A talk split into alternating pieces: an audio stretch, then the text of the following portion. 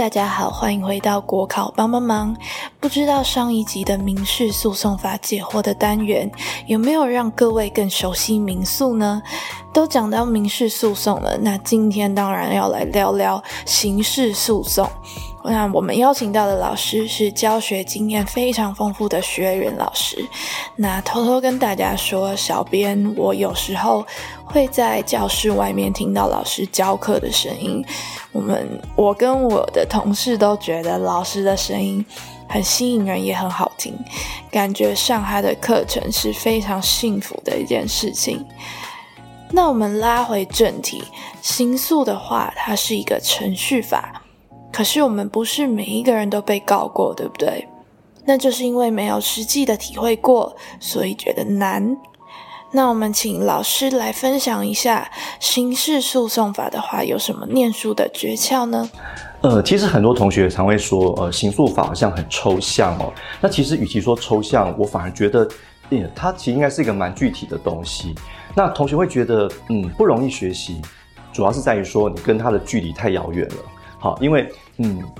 很多考生同学可能在接触刑诉之前呢，你没有在法院工作过，你也没有上过法院。所以你会觉得哦，到底这诉讼法是在讲什么？你觉得很难跟自己靠近哦，很难跟你的生活经验做连接。好，因此像以前就有人开玩笑说啊，你要学好刑诉很简单呐，你就被人告个一次，然后跑个几次法几次法院你就抄手了。哦，这样讲的确没错哈，因为真的有人真的被不小心被他告了以后，对整个刑诉流程可能比我还要熟哈，因为他连被告什么都都当过哈。好，但是这个代价也太高了哈。那所以如果你没有办法啊，没有这个机缘呢，呃，不管是告人或被告的话，那我想你要学好刑诉，第一个就是你要增加你对于这一部法律的一个生活体验。好，那当然这个体验如果不是上法院的话，那你可以透由比如说呃浏览报纸啊，哦像报纸上的法庭版啊，会有一些这个社会刑案的一些新闻。那对于像里面的一个像。呃检察官的追诉程序啊，或法院的审判程序啊，好，那都会有一些报道。那你可以从中呢去呃，比如发现一些名词啊，比如什么叫做呃限制出境哦，什么叫做这个呃拘提。你有兴趣的话，就可以去搜寻教科书或搜寻网站上的一些资料，那增加自己呃刑诉方面的知识，那也比较容易进入这个学习的情境哦。好，那如果觉得这个呃看报纸啊，看这个新闻太硬了，好，那比较软性的，你可以看一些哦像。一些现在电视都有很多那个呃律政剧啊、警政剧，跟法法庭啊有关一些戏剧啊，或者是网络平台上有很多，或者是电影。好，我我也之前也蛮喜欢看像港片或者是些呃不管国片外外国片啊，就一些跟法庭律师有关的电影，那里面就会有开庭的过程啊，那你可以比较身临其境去了解说，哎，大概审判啊，哦，这个诉讼程序是怎么样的一个呃流程。好，那我以前自己。念书的时候是这个，就是嗯，觉得是当做兴趣在看。那但我现在到这个程度的话，是抱着找茬的心情在看，会 去挑里面的哎，什么地方剧情好像跟我们法律不太吻合。好，那如果你能够做到，你不不不只是看呃戏剧好看，而且能够找出里面的一些可能跟法律的一些不是很相合的地方的话。那就表示你进步了，好，好，那所以第一个我要讲就是说，你要增加呃生活体验。好，那再来呢，还是回到我们学习的本质，好，因为学习不可能只有哦看报纸啊、看电影啊、看电视。那第二个就是在于说，你要跟对老师，好，所以我觉得一个好的老师是一盏明灯哦，是一个你学习很好的方向。所以如果你跟对老师的话，我觉得你可以事半功倍。好，那以我自己的例子来讲的话呢，哦，我大学的时候哦，但我大学的刑诉老师。哦，是台大一位老师，他也教的非常好。不过因为当时的刑诉呢，只排两学分，就是一个礼拜只有两堂课，因此当时就有同学就邀我去当时东吴大学夜间部，当时还叫夜间部，现在还有没有夜间部我不晓得。当时东吴夜间部那个就是目前的林大法官啊，林俊大法官在东吴有开课，那他呢？两学分的刑诉，他上四堂课，就是等于他自动自愿的加到四堂课，所以他把这个我们当时都在读的一本刑诉的哦，算是权威著作，就陈福生陈老师的书呢，他解释的非常的清楚哈。那我觉得从林老师的课程当中，我建立了很好的刑诉的架构，那以至于后来在不管是学习啊跟应考上都有很。很大的一个帮助哈。那后来我毕业之后呢，就投入国考嘛，就参加国考。那我也报名了补习班，所以我在补习班也听了两轮的刑诉的课，所以等于哦，大学阶段我听了两轮完整的刑诉，到了毕业以后准备考试，我又听了两轮完整的刑诉，不同老师的刑诉，我觉得这些老师都给我很很好的一个学习的指引。好，所以我觉得同学呢可以选，就是你要找对一个跟你频率相合的老师，然后把他的课呢完整的听完。好，那不一定是谁，好，那也不一定是我，因为我我，但我现在在班里比较比较没有在教正规课。我以前在教正规课的时候，也是有外班的嗯同仁跟我说，有些老同学觉得哎不太能够跟老师的脚步能够跟上，觉得我讲的太快或呃比较不能够呃吸收好，所以希望能够转到别的老师的班上去。好，那这个都没有关系，因为每个同学本来就有他自己习惯的，还有适合的老师，所以我觉得你找到一个适合自己的老师呢，然后把他。课呢完整的听完，这是绝对有一个正面的帮助的哦。好，那再来第三点就是要，呃，选对课本。好，那毕竟呢，除了司法无等以外，我们刑诉的考试还是申论题。好，那申论题的话，除了你答案的正确性之外，再就是你的运笔，好，你的文笔呢，哦，还是要流畅通达，要至少要让老师看得懂。哈，那我觉得我在批阅同学的期中、期末考的考卷的时候，常发觉。有些同学可能不是法律的问题，是国文的问题哦。你的国文的遣词用句都有问题了哈。所以，如果你能够找一本就是比较写的通达的书、流畅的书，把它这个呃从头到尾能够尽量把它看完哈，那你不但学习里面的知识，也学习它的遣词用句啊。我想这个地方呢，对你在应考上的答题呢是非常有帮助的。那你说老师，那你要选应该选谁的书比较好？我觉得都可以啊。那我知道很多考生会选。双林有两位林老师，包括林玉雄老师或林俊老师的书，我觉得都 OK 啊。或者你要选其他老师，像朱时岩老师哦，好的黄朝义老师，或是王兆鹏老师跟张明伟老师、李荣根老师合著的书都 OK 哦。那就是你找一本教科书，能够把它从头到尾贯通。好，那我想这就是一个准备考试一个最扎实的基础。好，那如果呢，呃，距离你要考的考试。已经可能剩几个月了，就是不到一年的时间。你觉得没有时间去看这些坊间的教科书的话，你要选就是公职考试的参考书当做你的复习的教材，我觉得也没问题。但是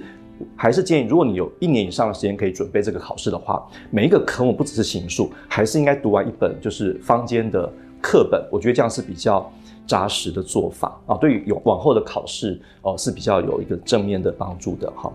好，所以大概就是。这几个点就是呃增加体验，然后呢跟对老师跟选对课本，这是我给大家的建议。刚刚有提到律政剧的部分，老师最近有在追的律政剧吗？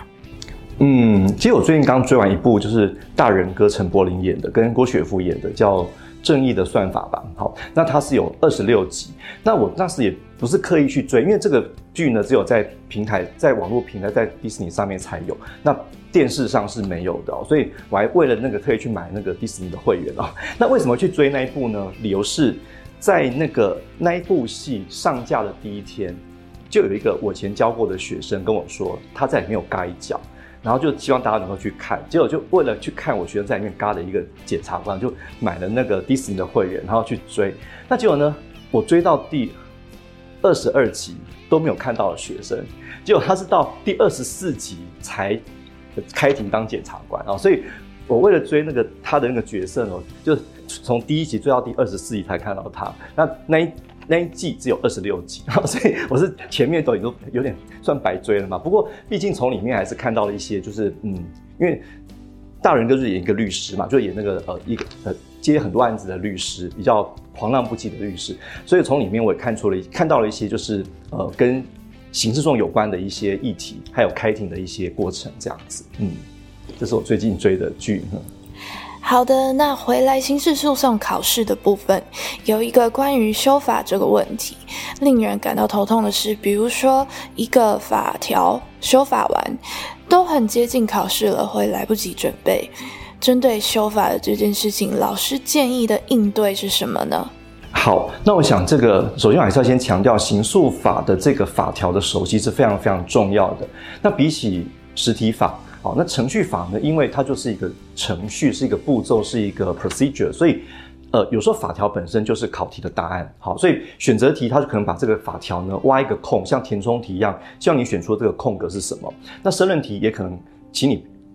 背出其中几个重要的法条，当做这个题目的答案。所以法条的熟悉真的非常非常重要。好，那希望同学能够就是对于呃，特别是老师上课经常讲的一些五星级法条，好，就是一定要背的，非背不可法条，一定要非常熟悉。好。啊，那包括我之前刚录完的那个，就是有六堂课的程序与流程的精炼课程呢，我里面也提了一些重点法条，像二二八、哦三零二、三零三、三零四，这些都是一定会用到，而且一定呃会在考卷上出现的一些呃重点哦。好，那当然五星级法条，你可能平常哦用功的同学都一定会准备的很充分，但是刚刚小编问到的重点。那如果是考前刚通过的新的法条，那我都完全没有准备到，那怎么办呢？那不是被突袭了吗？好，好，没有错，的确新修正的法条在修正后的三年内都是热点，就是很容易被命到题的一个部分。那但是万一哦，因为我们知道立法院的会期有的是二到五月的会期，那五月结束会期，万一通过了法条，我六月、七月、八月要考试，那怎么办？那就剩下一两个月的时间准备哦。好，不过呢，其实这个状况。对于一个有心准备考试的考生来讲，应该是不会发生的。为什么？因为一个法律它不会突然嘣一下就通过，它前面是一定会先经过呃提案单位提案到立法院，然后再排入议程，而且这个这个会期可能又不通过，又延到下个会期等等的。所以其实呢，同学在这个任何法律，像刑诉也是，他在政府机关提案到立法院的时候，你就要开始关注他有提出这样的一个修正草案。那我们刑诉法的主管机关是司法院，所以它整个修法过程通通常是司法院会先会衔行政院提案到立法院之后，再排入议程。那但过程中也可能有委员、立法委员，呃，各各个党团也会有不同的提案出来。那最后通过的版本有可能是官方的，可能是司法院那个版本，也可能是立法委员某个人提案的版本，都有可能。那所以在这个过程当中，其实好几个月甚至一两年都有可能。因此呢。如果你是有心准备考试的考生，在司法院有提案，或者是立法院在开始对某些刑诉草案做审议的时候，你就要开始去了解了。那这个部分怎么去了解这个资讯呢？其实现在资讯都很公开啊，你从司法院的司法新闻，或者从那个立法院的立法院法律系统，都可以看出现在有哪些正在讨论的。呃，法律的草案，那这个时候你就要开始开始去追了，不是说到三读通过才去追，你这时候就开始追草案带有哪些基本的内容。那但最后通过的条未必跟它一字不漏都相同，但是方向大概就是那个样子。好，所以我觉得就是四个字，叫做我们最常说的，叫做超前部署，就是你要提前就要开始准备这个修法，而不是说考试前啊突然通过来不及准备啊，那就是你平常功夫下的不够哦。好，那如果今天真的很不幸的发生啊，你之前没有超前部署，好，那再来呢就是第二个就是。你要来聆听讲座，好，我想如果今天在考前或任何时候啊，这个法律有通过修正的话，我们班内或是出版社这边都会办，应该多半都会办修法讲座，好，我们请班内老师哦来这个负责讲解。那我想这个听讲座是一个最快速有效的方法，好，因为基本上授课老师一定会帮你把这个新的法条消化过之后，把重点告诉各位，那这是让你最快速的 follow 上这个修法的脚步的一个做法，所以。呃，如果通过新的修法，班里有办讲座，请你一定要来听，因为这是对你绝对有正面帮助的的一个部分哦。好，那再来，但呃功夫也下了，那这个讲座也听了，第三个还是要呃下功夫去呃好好的寄送它。那呃其实呢，当一个法律刚修正通过的时候，你不用太担心，它不会考太难，就是考法条本身哦，就是把这个法条比较重要的几个法条呢，哦这个能够熟悉。那我可以。教各位一个撇步啊，哈，基本上有说老师，那什么叫五星级法条？基本上每一章哦，我们法法典是有编跟章跟解，每一章的第一条大概都是五星级的。就你先抓每一编每一章的第一条，好像简易程序第一条四四九，协商程序第一条四五之二，每一章的第一条大概都是必备的。好，那你先抓每每一边每一章第一条先背，那第一条背背第二条。好，那但不是说不是说后面都不做，但是。通常第一条是要件，就什么时候可以哦走简易程序啊，或走什么程序，所以你第一条一定要先背，哦是无论如何都是这样子，好，所以修法是这样，你从前面的几个要件哦，什么时候可以走这个呃，比如说最近新增了那个什么呃暂行安置，好，那一二一之一那边暂行安置，那就从第一条先开始，看什么时候可以暂行安置被告，就因为他精神障碍，所以把安置在医院这个部分，所以你从每一个呃章节第一条先去记，这是一。这是一个下手的一个方法。哈。再来还有一个关于新法以及旧法的问题，因为距离法律真正的生效，立法院三读通过还会经过一系列的流程。那法律还没有生效的时候，申论题该怎么引用呢？那基本上就是我们法律呢是立法院三读通过之后，还要经总统公布，而且总统公布以后呢。原则上是第三天生效，但是有时候会有日出条款，是到比如几个月后才生效。那不过呃，基本上我们说所谓的是现行法的话，只要是经总统公布后的法律，都算是一个有效的法律。那在考试来讲，基本上就应该写那个已经经总统公布的法律为准。但如果今天是只有三读还没有公布的话，严格来说那个还不是正式的法律哦。但是如果你在行文中你觉得这个跟刚通过的那个法条有关，但是你知道总统还没公布。那你可以怎么做呢？你就写，哎，根据呃立法院府哦，就是府哈，立法院杜甫的府啊，立法院府三读通过的呃刑诉呃第几条？好，他说什么？那你你有写到府经立法院三读通过的法条，老师就知道你啊你在说是刚通过，但还没有正式的那个法条。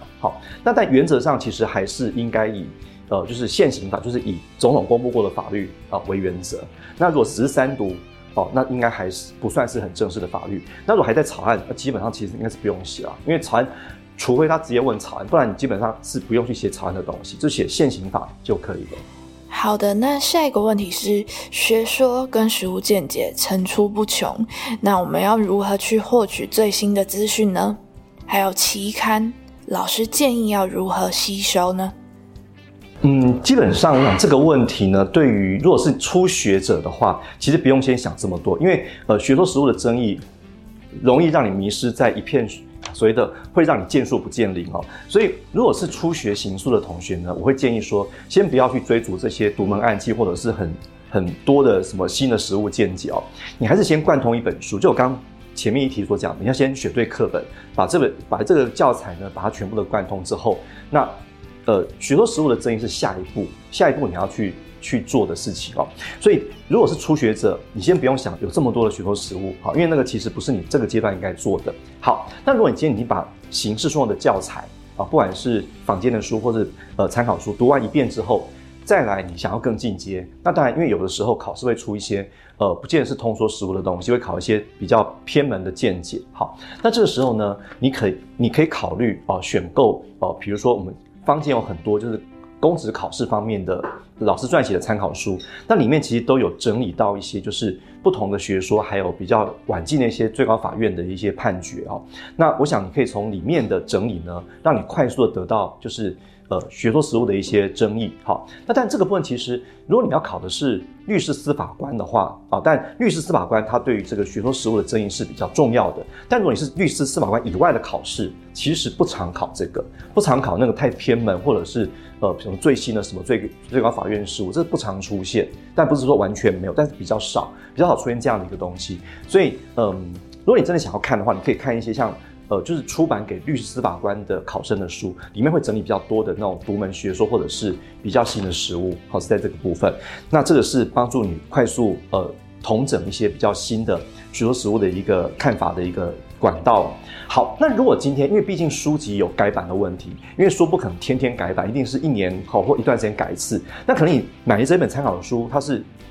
一年前改的，那距离考试一年内还没有改。那这个时候呢，你要做的动作就是，那一年内的哦，你通常考前一年内的东西也是比较会引起初一老师一个青睐的，所以一年内的，比如说期刊或者是实物见解，那你如果心有余余力的话，你就应该自己去做准备。好，那比如说像期刊上的文章，好，那。我建议同学先从比较短的哦，从短篇的开始看啊，因为有时候一个文章几十页，我想那个也很难变成一个考题啊。通常是比较短，像法学教室那一种的一两页的、两三页的文章，比较容易变成一个考题来考。好，那你可以从短篇的先看，因为真的容易吸收，也容易帮助你复习一些重点。不过非常重要的是，你读期刊呢，一定要做眉毛就是呃，你读完之后不要全部都划线，你全部划线毫无意义嘛，因为都没有重点。你要把重点呢，用一句话。或是两句话写在一张卡片上面，那这样帮助你呢？考前可以快速的看这个卡片，就想起哎，我读过这篇文章，重点就是这句话或这两句话。那万一考出来，就可以迅速的写到考卷上。因为考前不可能再把这些文章全部再看一遍，没有那个时间，一定只能看卡片或者看自己的 memo。好，所以这个功夫是一定要做的。如果你要做，就要做到到位，不要呃看完文章以后只是画了线，那什么都没有，那其实还是白看的。因为等到到时候考考试上要写，你还是写不出来。好，那我想。期刊是这样子，那实物见解也是一样。实物见解的话，你可以从比如说，像司法周刊啊，或司法院公报，或者是有一些像我们班内有一些电子报，法律电子报里面的刊物，就会有一些比较新的哦，最高法院的判决。那因为现在已经废除判例制度，也没有所谓的判例，就只有判决。所以判决的话，当然有时候比较新的判决会引发命题老师的一个青睐啊，所以变成一个考题。所以如果你能够能够多涉猎这些，像不管刊物上或是电子报里面的一些。介绍的新的实物见解的话，那我想当然是对考试是很有帮助的。好，那当然呃比较重要的是解释，就大法官解释哈，因为现在既然没有判例，最高法院也没有所谓的最高法院决议，那就是要大法官解释。那解释啊，当然跟刑诉有关的呃有，但是没有到非常多，比较多还是公法方面。那刑诉有关的解释的话，那其实呢，同学还是呃尽量能够把它熟悉好，因为尽量应该是要把它。呃，尽量重要的关键字句应该把它背起来。好，好的，那再来，老师能不能列举几个重要大法官释字，以及如果说大法官解释后，但是还没有修法，那申论题我们要如何去写呢？好，呃，那其实呃比较早期的解释。基本上他都会要求立法院对这个像违宪的部分修法，哈，所以比较早期的解释，你读那个解释可能目的在于说，你知道为什么后来法律这样修，好像跟羁押有关，就有两个非常重要，也大家应该都很熟悉的解，像三九二号，三九二号是呃说明当时检察官拥有羁押权是违宪的，那应该由法院来行使羁押权，那因此在解释出来两年后呢，就真的刑诉就修了，就把那个羁押权回归法院行使。那六六五号解释是在。应该是九十八年的时候，是阿扁的律师帮他申请，申请大法官做解释，对羁押的要件，好，是不是可以因为重罪就羁押被告？好，那这边也做了一个解释，那待会导致的一百零一条的一个修正，好，所以像很多解释呢，它都是要求立法院定期修法。好，那如果在修法前，好，假设今天回到九十八年刚出来六六号解释的时候，因为那个时候的羁押要件，哦，光是被告涉嫌的是五年以上的罪就可以羁押。不管他有没有逃亡串证，那后来大法官认为这样的规定是不合理的，因为一定要有逃亡串证的疑虑才可以羁押被告，不能因为我认为你是涉及五年以上就把你羁押。好，所以后来就导致了一一百零一条的修法。那如果今天是在解释出来，但修法还没有修法之前，这段时间这个解释就变得很重要，因为你在答题的时候就要以那个解释去作为呃。解释一百零一条的一个依据，那当然现在一百零一条已经修了，那修了以后，其实现行法已经符合那个解释的意志了。那当然相对之下呢，那个解释就在于说，只是佐证后来的修法是因为那个解释而来。好，所以一个解释比较重要是在于说，它做出来，但是还没有修法之前呢，那在考试上是一定要赢。那如果是已经修法以后呢，我觉得就是你赢也 OK，但是基本上因为法条就跟它一样了，所以就也。就把它论述成说，哎，因为这个解释导致了目前的这个修法，那这样论述上也会更加的有分量。好，所以像这些解释，像我刚刚讲三九二六六五，还有后面有个七三七是阅卷权的部分，那也是都导致了哦相关的制度的修正。那比较重要是在呃解释后修法前呢。它就就变成一个一定要在考卷上引出来的一个识字的番号。好的，那下一个问题是，老师有出了几本教科书以及参考书，那对于想要选购的同学，这些书有没有特别适用的学习对象呢？或者是难易度是如何？呃，那我目前在出版社这边主要有两本，就跟同可以提供同学在。呃，国考上呢可以参阅的书，一本是《刑事诉讼法概要》，那一本是呃许教练的《刑事诉讼法解题五堂课》哦。那这两本书在定位上是有一点不一样的哈。那第一本那个《刑事诉法概要》也包含体系表呢，那个是呃